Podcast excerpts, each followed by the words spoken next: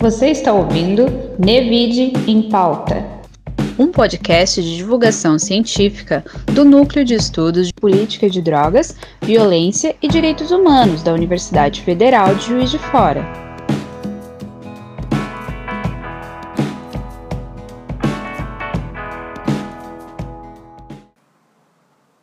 Vamos dar início aí a mais um Nevide em Pauta. E hoje nós estamos na nossa décima live Toda semana o Nevid está fazendo uma live e essa live ela fica disponível depois no canal do IGTV e também fica disponível em formato de podcasts em várias plataformas como Spotify e outras. Então, na nossa live de hoje, né, a gente tem um convidado para lá de especial, o cacique Luiz Catu.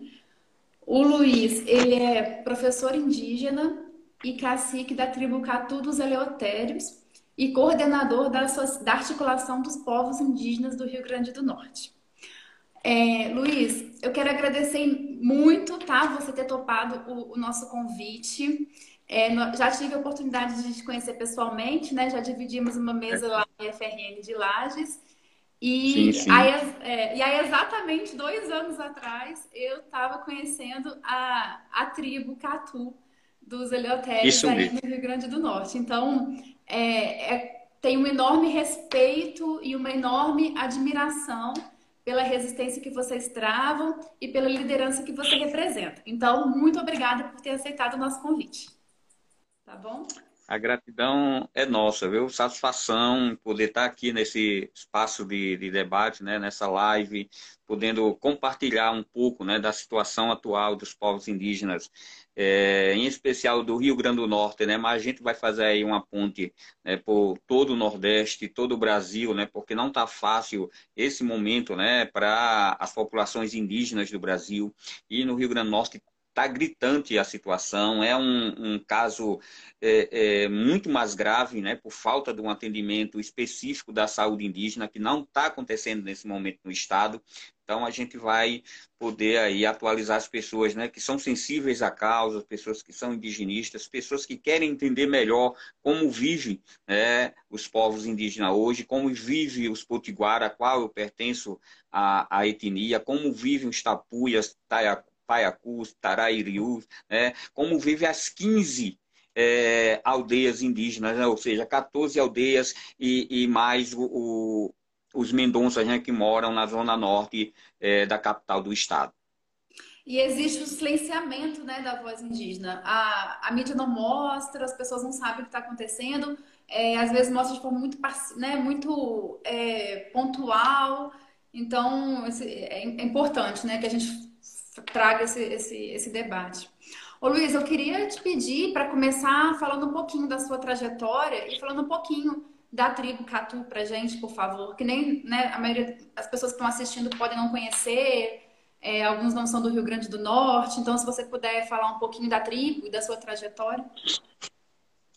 Verdade. Apesar de, desde o ano 2000, né, a luta indígena aqui no estado do Rio Grande do Norte, para quebrar a invisibilidade, para quebrar estereótipos, para quebrar o racismo institucional, está sendo travada né, desde de, dos anos 2000, é, ainda há uma grande ofuscação, há, há, ainda há uma grande é, invisibilidade causada pela nossa resistência. Era um, um um, uma invisibilidade causada pela historiografia oficial, as populações indígenas, é, as etnias, elas se reuniram né, em luta para é, é, mostrar para opinião pública, mostrar para o Estado, né, mostrar para as pessoas que esse povo não desapareceu, mas ainda se mantém, né, ainda nos espaços de debate, ainda na, nas universidades, né, nos centros acadêmicos, ainda se omite a existência, infelizmente, de, de, indígenas, de povo resistente no estado do Rio Grande do Norte.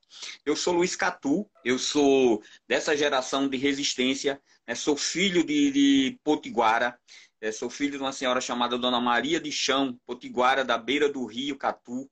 É, nascida, criada é, nesse espaço. Sou filho do seu chão, por isso que Dona Maria de Chão. É, é, seu chão é o grande, é, meu grande mestre, né, que me fez é, a partir né, né, de, de, do entendimento que tenho de vida com o meu pai, de nunca negar a minha identidade indígena, a minha identidade potiguara.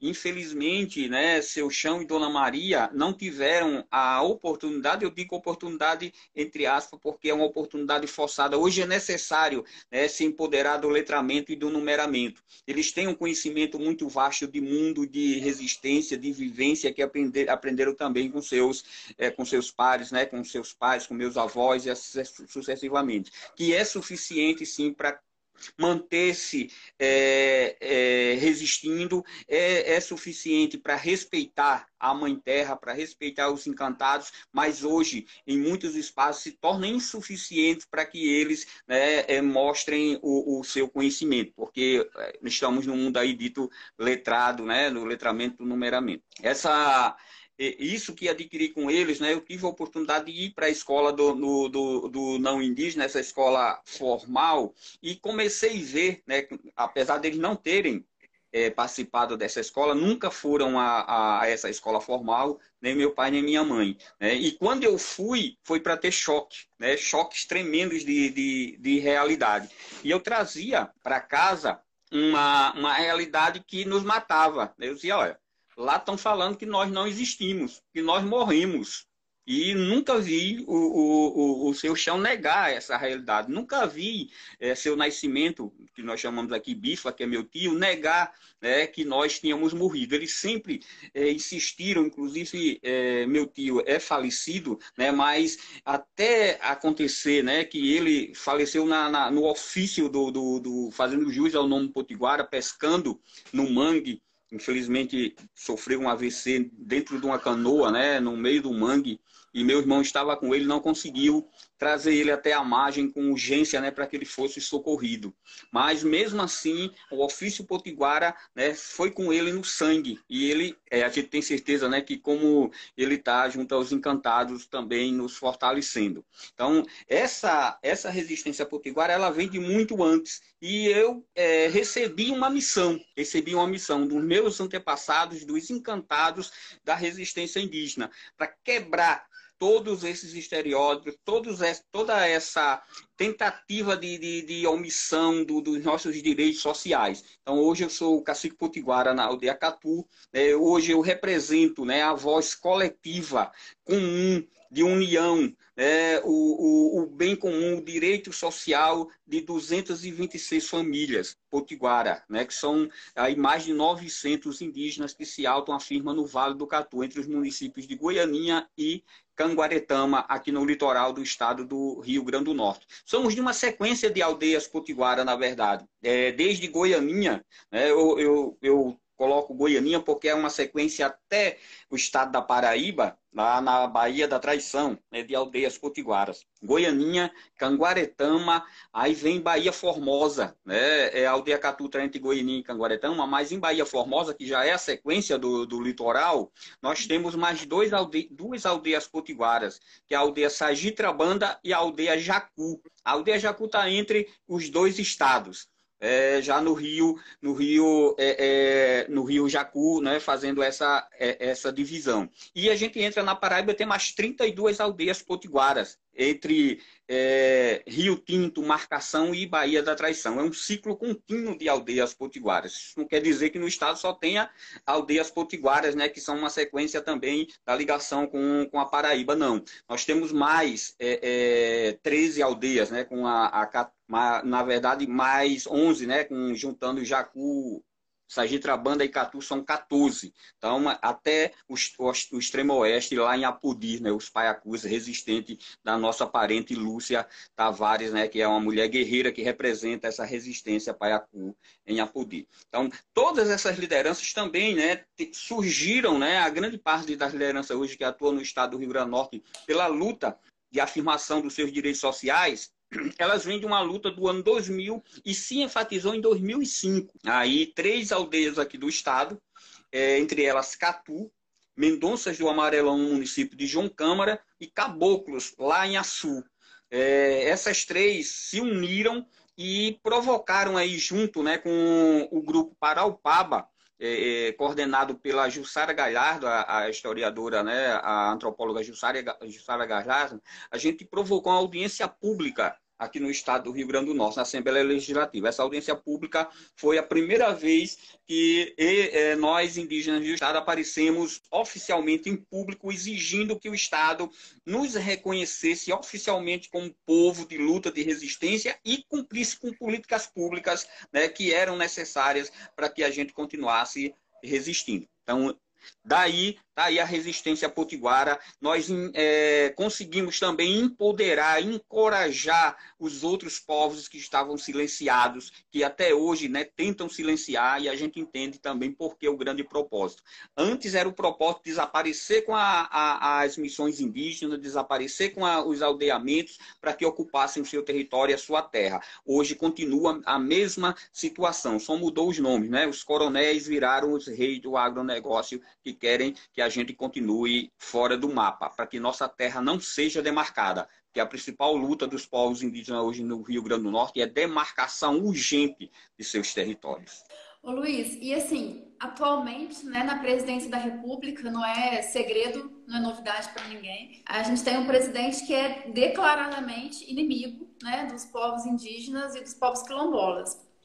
E e na própria campanha eleitoral, né, Bolsonaro chegou a falar coisa do tipo é, que no, no, eventual governo dele não teria nenhum milímetro de terra para indígena, nem para quilombola. E né, desde que ele assumiu é, essa política né, de, de repressão aos povos indígenas, carta branca mesmo, né? Para grilagem, para o agronegócio, isso tem acontecido. E aí eu achei muito interessante uma, uma coisa que eu li do Ailton Krenak, né, indígena aqui de Minas, que ele fala o seguinte, que quando o Bolsonaro foi eleito, pergun o, o, perguntaram para o Krenak o seguinte, e agora, né? Como é que vai ser? E agora que, ele, que o Bolsonaro foi eleito, como é que vai ser para vocês? Como é que vai ser para os povos indígenas? E aí o Krenak ele deu a seguinte resposta, olha, para a gente vai ser como sempre foi. Porque há 500 anos a gente está aqui lutando para poder existir. Eu tenho pena dos brancos, eu fico preocupada com os brancos que eu não sei, que eles não estão acostumados a resistir. E, e isso me chamou a atenção, né? Porque ele mostrou que nos governos anteriores a... não foi fácil também, né? A, a luta indígena. Então, assim, eu queria saber de você como é que, como é, que é, né? como é que era, como é que a questão indígena era tratada pelos governos anteriores e como ela é tratada pelo governo atual. Se houve mudanças, se houve mudança significativa, né? se, se o governo Bolsonaro ele trouxe, o que, que ele trouxe com ele de, de mudança no tratamento com a questão indígena? Para completar, viu, a, a sua fala, e, e, me lembrou muito bem né, do Krenak, uma grande referência né, da, da resistência indígena. Ele, em tempos de pandemia, né, ele disse que é preciso parar de vender o amanhã. É, eu acho que e isso que é a grande dificuldade do, da, da população não indígena, né, tá enfrentando com relação a um governo, né, um governo que não respeita nenhuma minoria, não respeita a diversidade cultural, a diversidade pluriétnica desse país. Isso é terrível. Né? Os povos indígenas têm sofrido muito com isso. A gente, claro, a gente tem um, um histórico de resistência a todas as situações perversas possíveis de se imaginar. Se alguém quer imaginar a perversidade que um povo sofreu na humanidade, pense nos povos indígenas, né? pense nos povos originários. Eles têm sofrido né, pela sua forma simples de respeitar a mãe terra, de respeitar a natureza, de, de ter o, o, o sentimento de pertencimento muito arraigado e que não se, se, se, é, se permite separar disso. Né? Eles foram quase, em alguns espaços, exterminados, né? em outros. É, é, devastados, expulsos de seus territórios de origem. E esse povo hoje, eles vendem o amanhã. Eles vendem esse amanhã, então fica muito difícil você pensar, ter perspectiva para um, um futuro se você está comercializando a própria mãe terra, se você está é, comercializando é, o seu próprio destino, o seu próprio viver. É, os indígenas aqui no estado do Rio Grande do Norte, com a, com a a chegada desse novo governo, né, desse governo que tem, tem ações genocidas com os povos indígenas, a gente sofreu o primeiro impacto, foi direto. É, aqui no estado nós temos a, nós tínhamos um atendimento que foi é, é, conquistado com muita luta de todas as lideranças do Estado e de todos os indígenas que lutaram em, em, em, comunhão. Inclusive, em 2013, eu fui participar em Brasília da quinta Conferência Nacional de Saúde Indígena, levando o grito dos parentes aqui do Estado no intuito de trazer esse atendimento específico, diferenciado para o Rio Grande do Norte, da saúde indígena, que não tínhamos esse atendimento. É, os indígenas moram em, em lugares remotos, muito difíceis de, de, de, de se chegar, né? aldeias que estão a quilômetros de distância dos centros urbanos, com atendimento de saúde muito precário. E a gente precisava, né, sabendo que a CESAI, a Secretaria de Saúde Indígena, atendia em tantas, e atende né, em tantas as regiões do Brasil, em tanto, em, praticamente em todos os estados e no Rio Grande do Norte, não. Seguindo ainda aquele apagamento da historiografia oficial. E em 2013 eu participei dessa conferência e lá eu passei dois dias na conferência, da, a conferência foram, foram três, desses três eu passei dois sem almoçar porque eu estava, enquanto aquela multidão de parentes indígenas de todo o Brasil estavam na fila do almoço, eu estava com papel e caneta na mão com a moção, porque era o único momento que eu ia encontrar eles juntos, né? Porque a conferência é muito, é, é muita gente na, no, nos espaços, não dava para mim pegar a assinatura. E uma moção precisava do número mínimo de assinaturas. Então, eu sacrifiquei o meu período de almoço para pedir para os parentes de outras regiões do norte, é, do sul, do sudeste, para assinar do Centro-Oeste para assinar essa moção, pedindo nessa moção dizia que se tivesse um atendimento mínimo de saúde indígena no Rio Grande do Norte e que e, e emergencial e que se trouxesse um DICEI, um Distrito Sanitário Especial Indígena para o Estado. Essa moção então, foi aprovada. Eu consegui o número mínimo lá na conferência, sozinho do Rio Grande do Norte, mas eu estava só como pessoa. Mas lá tinha toda a força dos encantados e dos meus parentes, né, que estavam aqui é, me dando força para representar o grito do Estado. Trouxe essa moção para o Estado e a gente só conseguiu, é, entregamos essa moção, como ela não foi atendida de emergência, de, na emergencialmente, a gente trouxe ela para o Ministério Público. Em 2015, a gente conseguiu um atendimento para o Rio Grande do Norte, 2015. Uma equipe multidisciplinar do Dicei Potiguara, do estado vizinho Paraíba, começou a atender o estado do Rio Grande do Norte. E com todas as dificuldades, claro, né, uma única equipe, com uma única viatura atendendo as aldeias do estado, que não atendia, conseguia atender todas, mas tinha um atendimento. É, é, tem um atendimento, tem um avanço nesse, nesse atendimento. Inclusive, na aldeia Catu foi montado um, um, um laboratório, de, de, uma, um consultório odontológico, tem os medicamentos da Riname, é, e dava um atendimento básico. Assim que o governo Bolsonaro assumiu, uma das primeiras ações aí foi retirar esse atendimento. Retirou o programa Mais Médico, né, foi desvinculado do programa Mais Médico. Os médicos que atendiam na, é, é, no, na equipe multidisciplinar do DCI era do programa Mais Médico, uhum. saiu o médico, aproveitaram, desarticularam tudo, perdemos esse atendimento. E até hoje, veja bem, 2000 e, e o início né, do, do, do 2018, 2019 e até hoje, 2020, a gente já está aí com mais de um ano sem atendimento da saúde indígena e sem perspectiva. Nós temos enviado documentos é, via a, a, a POIME, né, articulação dos povos indígenas do Nordeste, Minas Gerais e Espírito Santo, que é representada aqui no estado pelo José Carlos, lá do Mendonça, do Amarelão, vários documentos via POIME, provocado o Ministério Público, solicitando que o Ministério Público provoque a, a CESAI, que pelo menos nos responda porque nós estamos sem esse atendimento. Nem resposta nós temos. Nós, temos, nós estamos tendo um, um tratamento é, que não somos gente, que não existimos, na verdade. Somos indigentes para o governo federal atual. Isso para a gente é muito doloroso, doloroso demais. Imagine essa situação em tempos de pandemia. Então, poderia dizer que uma luta que já era difícil, que já era árdua, no governo atual se tornou muito pior, né? É, até porque, né, em, em, em, em, governos anteriores, a gente ainda tinha é, um diálogo, né? a gente conseguia chegar na, é, no, nos órgãos, nas secretarias, a FUNAI conseguia se articular, a FUNAI, é, com todos os problemas que a, a FUNAI é, já tinha, né, ela tinha pernas para fazer articulações. Atualmente, a FUNAI tem sido sucateada, ela é alvo de ataques direto né, do, do, da bancada do governo, é alvo de ataque direto de alguns ministérios, inclusive jogam ela de ministério para ministério para que ela não possa funcionar, né, colocam é, é, interventores lá dentro para que sucateie realmente a FUNAI. Então, a FUNAI hoje não consegue cumprir o seu papel de promoção do direito é, é, do etnodesenvolvimento aos povos indígenas. O Rio Grande do Norte, exatamente, o Rio Grande do Norte tem sofrido muito com isso, por ter apenas uma CTL né, e vendo essa situação. Desde o do governo Temer até o, o, governo agora, o atual governo Bolsonaro, tem sido ataques diretos a, a, aos indígenas do Rio Grande do Norte. Uma das ações do governo Temer foi retirar a FUNAI do Estado. Isso para a gente foi um choque terrível. A gente, com uma luta tremenda desde 2005, conseguimos a FUNAI, a CTL, a Coordenação Técnica Local da FUNAI para o Estado do Rio Grande do Norte, em 2011, quando chega o governo Temer em 2017 e ele inclui uma única CTL atendendo os povos indígenas do Estado dentro de um decreto é, que extinguia várias CTLs no, no Brasil e retira a nossa FUNAI aqui, a, a, a, esse órgão indigenista, sem nenhum respeito, sem nenhuma justificativa para o nosso povo.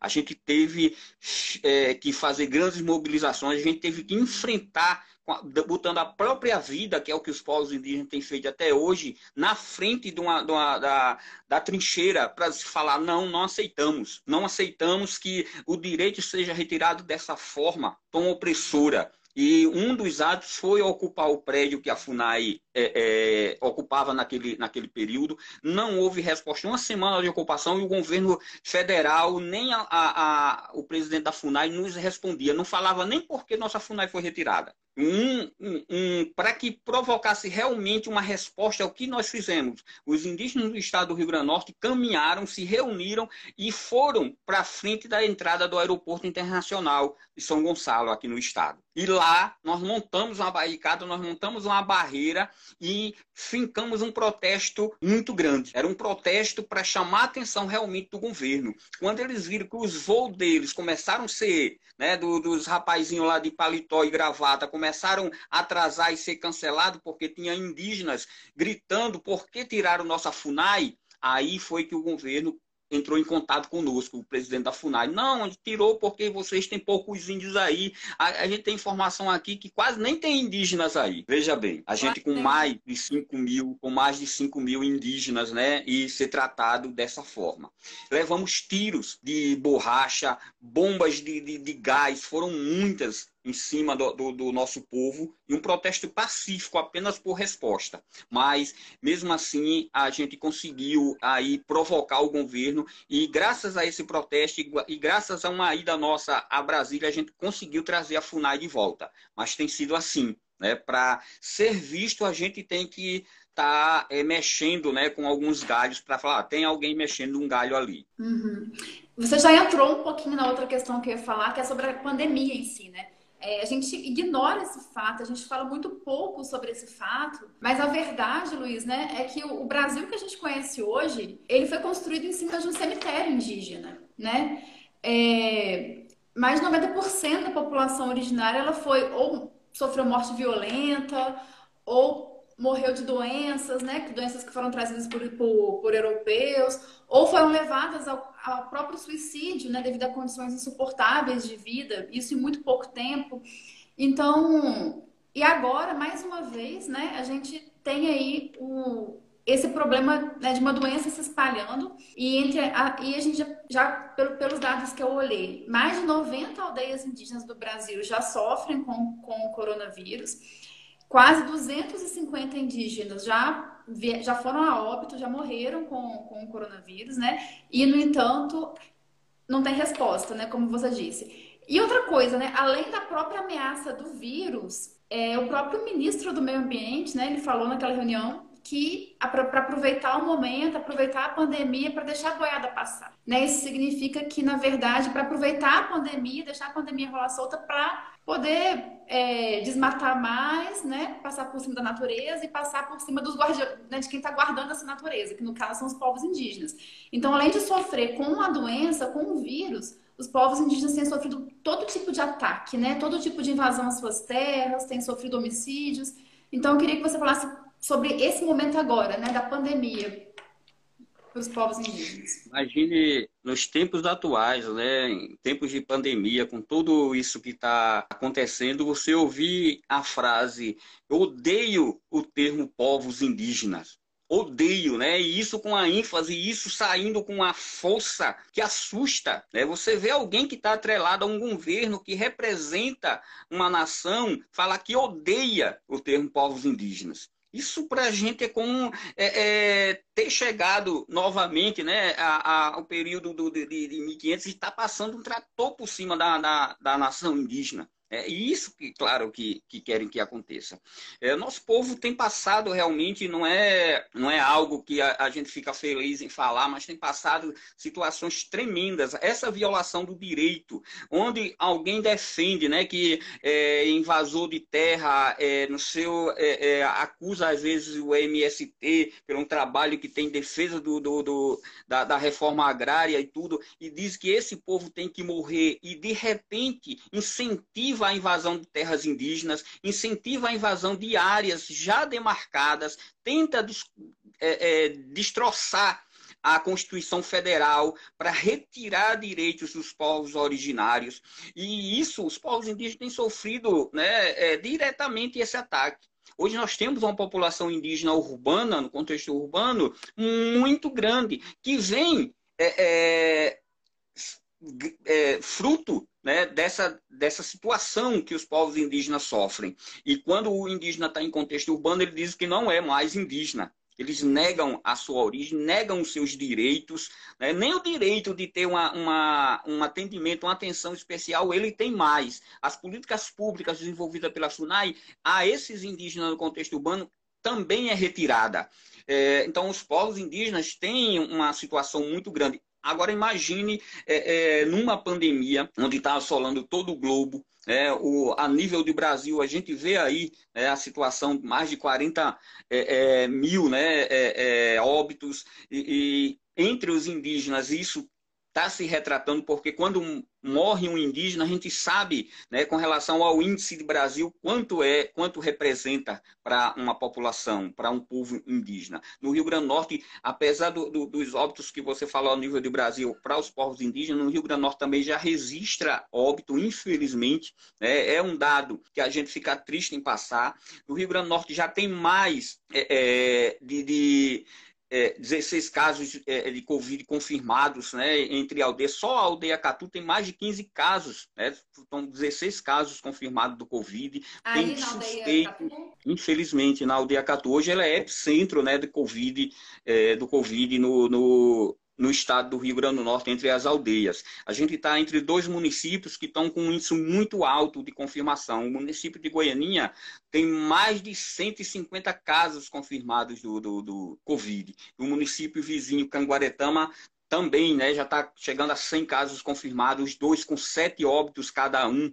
É, e para a gente, o isolamento tem provocado grandes problemas, é, porque é, indígenas que são produtores da agricultura, são frutos da agricultura familiar hoje, eles vivem da agricultura familiar, da coleta de frutos silvestres, de tudo isso, eles precisam agora se manter isolados, onde sua mãe terra, sua floresta garantiria isso, mas a eles foi retirada pelo agronegócio da cana-de-açúcar. É, se isolar como? Como? Se, se ele der um passo, ele está do lado da, da cana-de-açúcar. Então, para eles, ficou muito difícil é, é, resistir nesse período. Em outras aldeias aqui do estado, é semelhante demais a situação. Então, não é fácil, a nível. Imagine né, na região norte, é, indígenas né, que estão em, situações de isolamento e que uma gripe pode destruir uma aldeia, tem tudo levando né, essa doença até essas populações indígenas, correndo o risco de desaparecer, de serem dizimados né, de sua cultura, sua língua,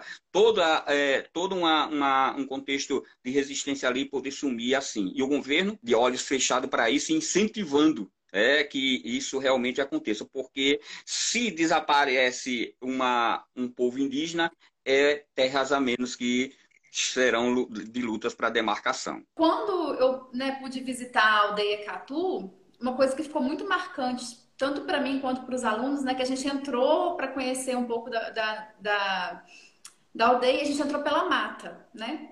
E aí, quando a gente voltou, a gente saiu pela usina, né? E aí você sai ali pela cana. Então você vê a, diferença, né? De um lado você tem é, a tentativa de se preservar ao máximo a biodiversidade, a floresta, e alguns passos ali você já tem uma monocultura, né? Um empobrecimento total da, do ecossistema ali. Que é o que você falou, né? Dois mundos, né? A gente tem um mundo de resistência à, à população ali lutando para manter a agricultura familiar orgânica, né? da forma milenar que eles sempre aprenderam, aprenderam a fazer, e logo próximo tem o mecanismo ali de, de, de fazer uma agricultura mecanizada, é, é, que não respeita a diversidade do meio ambiente, não respeita a fauna, não respeita a flora e nem toda a, a vida humana que ali está. É que para que aquela vida humana permaneça ali, gente tem que fazer frente, barreiras humanas mesmo, lutando a cada dia, a cada agro, agrotóxico que vai ser é, é, jogado no solo. Os povos indígenas estão lá dando grito: não, aqui, aqui é o nosso rio, não, aqui é a nossa água, não, aqui é a nossa vida para que ele recue um centímetro, porque eles não querem recuar nenhum centímetro, como não querem demarcar também nenhum centímetro de terra. Isso se reflete no momento dos agrotóxicos, se reflete quando eles vão com tratores de esteira derrubar a mata para plantar mais cana-de-açúcar. Agora imagine é, na APA Piquiriúna, uma área que tem uma legislação própria é, e, e, mais o, o, respeito com as populações milenares tradicionais, elas não têm sido respeitada de forma alguma. Então, isso é muito doloroso e isso tem prejudicado muito hoje a situação dos indígenas na pandemia. Ô Luiz, se você puder falar também um pouco sobre a importância da campanha de demarcação de terras indígenas para quem está nos acompanhando? É, é, hoje é uma que está encabeçada de luta, né, com a, todas as lideranças indígenas, inclusive a, a, a PRN, a PIRNE, é, a gente tem um, grande foco, que é com a demarcação de terras indígenas. Ah, no Rio Grande do Norte não tem ainda nenhuma terra indígena demarcada.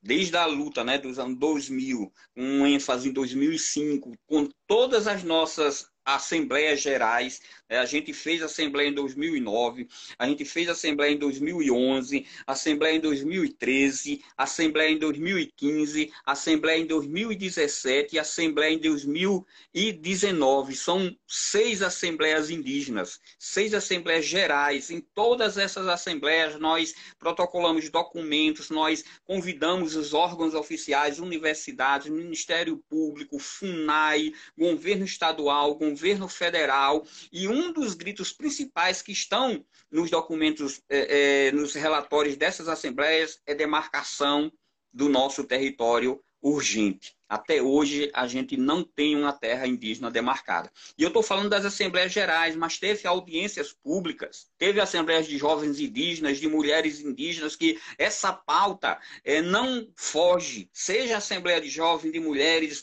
geral, a pauta de demarcação ela é muito é, é, marcante, ela está lá presente, porque a gente sabe o quanto é importante ter o território garantido né, para que é, é, a vida ali continue acontecendo, nossa cultura continue sendo é, perpetuada. Então, a gente sabe dessa importância. E a demarcação, é, para a gente, ela é garantir também que o Estado né, cumpra com suas políticas públicas, que está garantido na Constituição Federal. Só a terra Sergitrabanda, no município de Bahia Formosa, tem um GT constituído né, de demarcação e que com vários problemas seríssimos tem enfrentado, porque não há intenção da demarcação pelo governo. Assim que o governo também assumiu, o governo Bolsonaro assumiu, o GT foi travado, não avança, é, apesar de já ter concluído o estudo, mas não consegue mais dar um passo né, para para avanço da, da, demarcação. Infelizmente, o cacique Manuelzinho lá tem sofrido ameaças né, de, de, contra a sua vida, sua família tem passado por situações, em algum momento a gente chegou até a solicitar a inclusão dele no programa de proteção à vida, por causa dos ataques que estavam acontecendo contra a pessoa, por causa da luta por demarcação. O território indígena que pertence à aldeia Catu, é, da APA Piquiriúna, está ajuizado, o Ministério Público Federal aqui do Estado ajuizou, está multando a própria FUNAI diariamente para que ela, enquanto ela não constituiu o GT, mesmo assim ainda não saiu o GT da Terra Catu. o território dos Mendonças, lá no Amarelão, que constitui seis aldeias Mendonças, entre João Câmara e Jardim de Angicos, também está ajuizado o processo de demarcação e a FUNAI não consegue montar o GT. E a gente sabe que isso é proposital do governo, né? fragilizar para que esse GT não se constitua, não, não consiga ali demarcar um território, não consiga se ali fazer-se uma reparação histórica que é urgente. Essa reparação né, histórica aos povos indígenas, aos povos, os povos que tiveram o primeiro contato direto com a civilização europeia, os povos que vêm enfrentando desde de, do, do, de 2500 até os dias atuais todas as atrocidades para que se chegasse qualquer ação no norte, né, em outras regiões do centro-oeste, primeiro tiveram que passar pela barreira indígena do nordeste. Então, os povos indígenas do nordeste, eles são dos povos de, de início da resistência que tiveram que fazer toda a barreira. Se houve um genocídio inicial nesse país, tiveram que matar Potiguara, Tupinambá e tantos outros povos para adentrar na, nesse país. E nós, até hoje, imagina, né? Esses anos de resistência, até hoje, esse povo vai estar falando: olha, nós fomos assassinados em grande massa, fomos sim, mas nós continuamos resistindo. E é importante demarcar, é importante que o governo, é importante que a, a o Ministério Público Federal tenha essa sensibilidade, porque é o órgão que nós contamos hoje. É, a gente conta com esse órgão hoje para que ele pressione os demais órgãos do governo que não têm intenção para demarcar nenhuma terra indígena aqui no estado. E no Rio Grande do Norte, né, é, como você mesmo falou, né, existia esse discurso de que não, não tem indígena, né? Você falou quando você foi para a escola, você se deparou, opa, como assim não tem indígena? Eu sou indígena. O próprio Câmara Cascudo, né? Ele chegou a escrever, olha, não sei porquê, mas né, hum. aqui no Rio Grande do Norte não tem indígena. Então isso, isso foi teve repercussão, né? Isso virou a um discurso oficial, né? Digamos assim. É, eu costumo falar, professora, que é preciso soltar a aba do caixão de Câmara Cascudo. É preciso urgentemente, principalmente na academia. A gente sabe que tem muita gente boa na academia, muito historiador, muito antropólogo, é, sociólogo, tem muita gente que é, tem essa sensibilidade, tem essa, compreensão de um povo indígena vivo, resistente e que atua né, nas políticas públicas por garantir seus direitos. Mas ainda tem é, é, gente defendendo situações né, de, de um. É, é, plantadas propositalmente para favorecer um grupo dito branco né, uma visão eurocêntrica que é preciso ser abandonada, porque ah, essa, é, essa ideia né, que se plantou do nosso desaparecimento, ela é genocida. Ela não pode mais ser sustentada. Nós tivemos que recuar, tivemos sim com todas as perseguições, com todos os ataques que nosso povo sofrendo, qual seria a estratégia naquele momento? Recuar, procurar espaços que garantisse a, a, a existência, e isso nós fizemos. Né? E depois de 88, houve um cenário mais ou menos né, que nos garantia lutar pela pela reparação desses direitos, que foi o que veio nos artigos 231 e 232 da Constituição Federal. E o nosso povo também fez essa luta, continua nessa luta e exige que esses direitos sejam, sejam cumpridos, que essa reparação aconteça. Mas que aqui é tido como cemitério de índio, é sim, ainda. Enquanto eu, é, Luiz Catu, é, que já venho de uma luta tremenda de participar de simpósios, seminários, de, de, né, e às vezes muito exaustivos, de falar: olha, primeiro eu tenho que convencer o outro que sou potiguara, que sou indígena. Primeiro Isso é doloroso. Né? Olha, eu tô aqui, é, é, Imagine alguém que aqui esteja nos assistindo, né, é, aqui conosco, participando da live, tenha o um sobrenome Tavares. Para começar o seu dia, você tem que provar primeiro que é Tavares, ou você não pode sair de dentro de casa. Isso é o que Olha acontece só. com nós, né, com nós, povo né? indígenas. Né? É, exatamente, aqui ainda no Rio Grande do Norte e em grande parte desse país. A gente, primeiro, para poder falar dos nossos direitos, eu tenho que primeiro provar para o outro que eu sou potiguara. Ao contrário, ele começa a olhar para mim e conversar comigo como se estivesse brincando, como se eu estivesse falando de algo que é, é, é, é fantasioso, né? E para a gente, às vezes, é doloroso. A gente conseguiu, né, pra, com, essa, com esse intuito de quebrar né? E com essa, é, essa perspectiva e essa determinação de, de de entrar e quebrar esses estereótipos, a gente fez uma luta muito grande na educação, né, a escola indígena. Então, aqui na aldeia Catu, a gente conseguiu é, é, criar a primeira escola indígena do Rio Grande do Norte. Eu encabecei essa luta e eu entendi e entendo até hoje que era de extrema necessidade. Então, foram momentos muito difíceis, mas a gente conseguiu montar a primeira escola indígena num período em que se dizia que os índios desse estado nem vivos estavam. Aí apareceu no MEC, é, lá no, no, sistema de educação, uma escola indígena no Rio Grande do Norte, onde não existia nem FUNAI ainda, para confirmar, né, para dar a confirmação oficial do governo federal, mas já tinha uma escola indígena registrada em 2009 é, no Rio Grande do Norte. Era a luta dos Potiguaracatu pela educação específica, diferenciada, intercultural e bilíngue. E atualmente são duas escolas indígenas aí na aldeia Catu, não é? É, exatamente. Agora nós temos já duas escolas, né? A escola João Lino, que foi a primeira que encabeçou a luta, e agora a Alfredo Lima, por causa dos dois municípios, né? Tem duas escolas. A Alfredo Lima começou a trabalhar, que a gente entendeu que é, foi tardio, mas necessário, né, o tempo, em 2017, mas também no Rio Grande do Norte nós temos agora a, a escola, uma escola modelo, né, lá no, no, no território Mendonça, no Amarelão João Câmara, que é uma escola construída com recursos do RN Sustentável, né, do, do, do projeto aí que o governo federal pegou, esse empréstimo do Banco Mundial. E a gente tem a primeira escola estadual indígena no Rio Grande do Norte. E a gente está numa luta, porque as outras aldeias precisam ter também essa educação diferenciada e específica. Né? Precisam também trabalhar é, é, essa especificidade.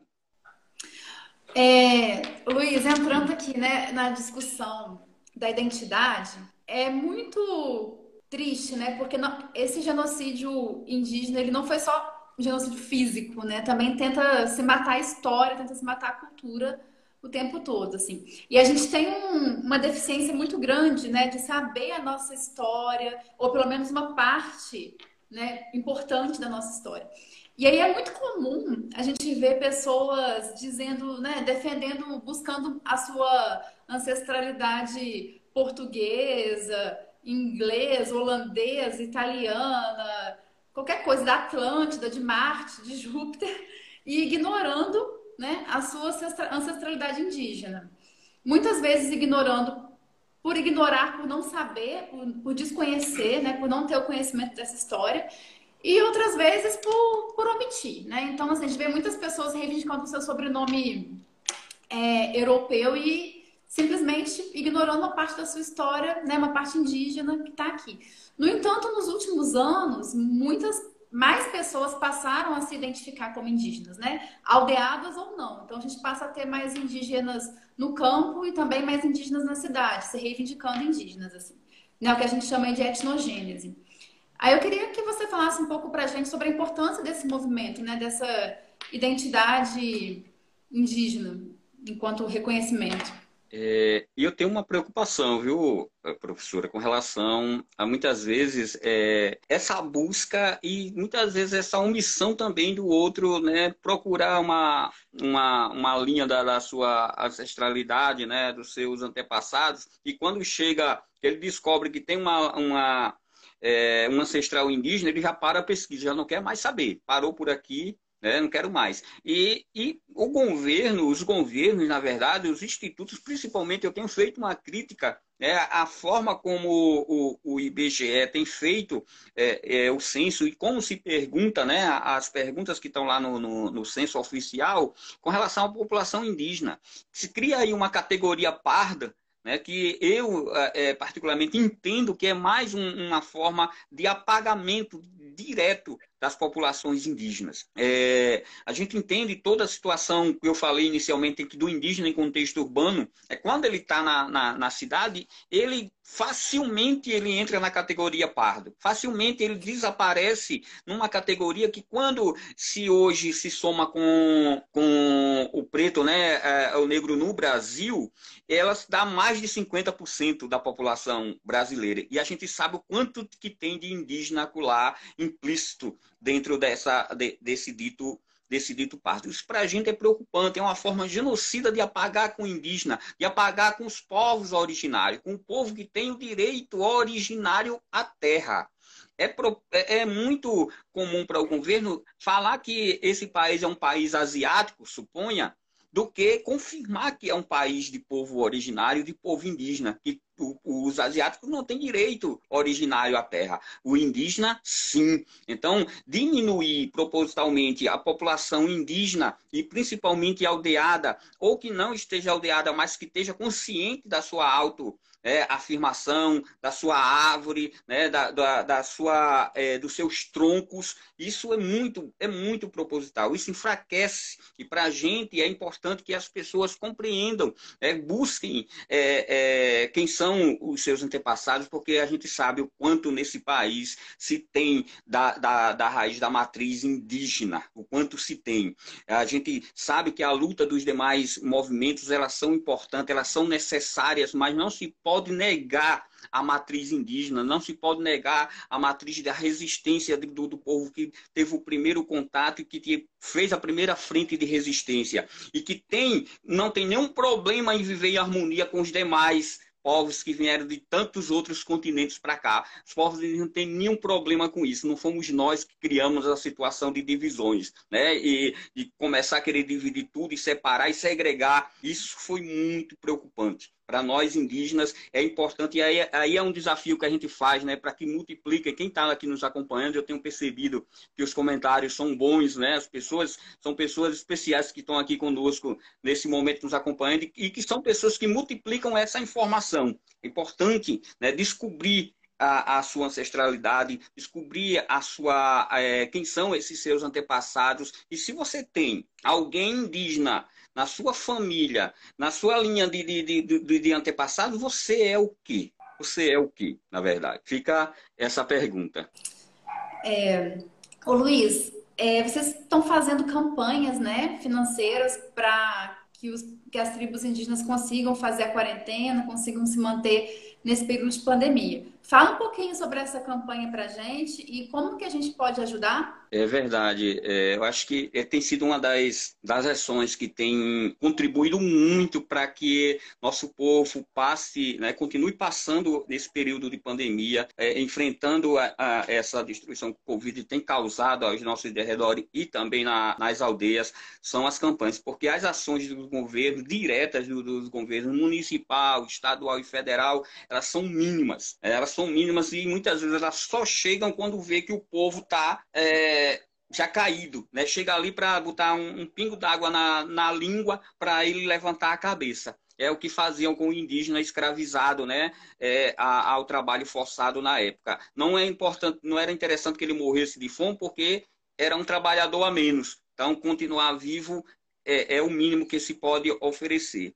E para que a gente possa enfrentar, para que a gente possa garantir que indígenas né, continuem é, é, no, nas suas aldeias e não vá essas feiras livres, não vá aos centros urbanos, para não trazer o, o, o Covid para a aldeia, é, eles precisam ter uma assistência, eles precisam ter aí um olhar mínimo, né, e uma garantia para que permaneça na aldeia. Então, nós temos lançado algumas campanhas coletivas do movimento indígena, parceiros, né, é, também indígenas que moram até fora do estado, inclusive na Lá em São Paulo, a gente tem alguns parceiros indígenas que são daqui do Rio Grande do Norte e que também né, tem a, o, o, sangue indígena, que tem nos colaborado conosco para essas campanhas. Um dele é, é Joanim, muito importante, né?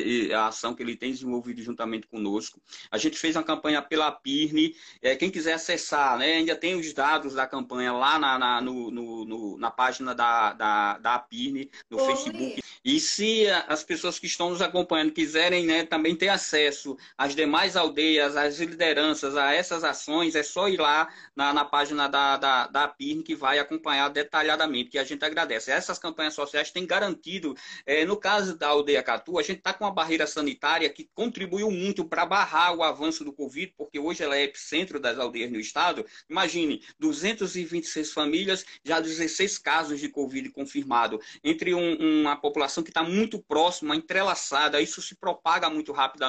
Então, o, medo, né, o susto nosso de chegar nos nossos anciãos é tremendo. Então, a gente tem barreiras, barreiras precisam de elas precisam de álcool, né, 70 para higienizar é, a, a quem entra na aldeia, elas precisam de máscaras, elas precisam de água para os indígenas que estão fazendo a, a, barreira né, e revezando de forma voluntária, alimento né, para esses indígenas. Quer dizer, tem toda uma logística para essas barreiras se manter. E as pessoas, é, eu queria agradecer né, quem já colaborou e quem possa colaborar com essa nossa ação, porque essa ajuda que tem vindo da rede social, de quem acompanha a nossa luta, tem sido muito significativa. Tanto para a aldeia Catu, como também para as demais aldeias aqui do Rio Grande do Norte.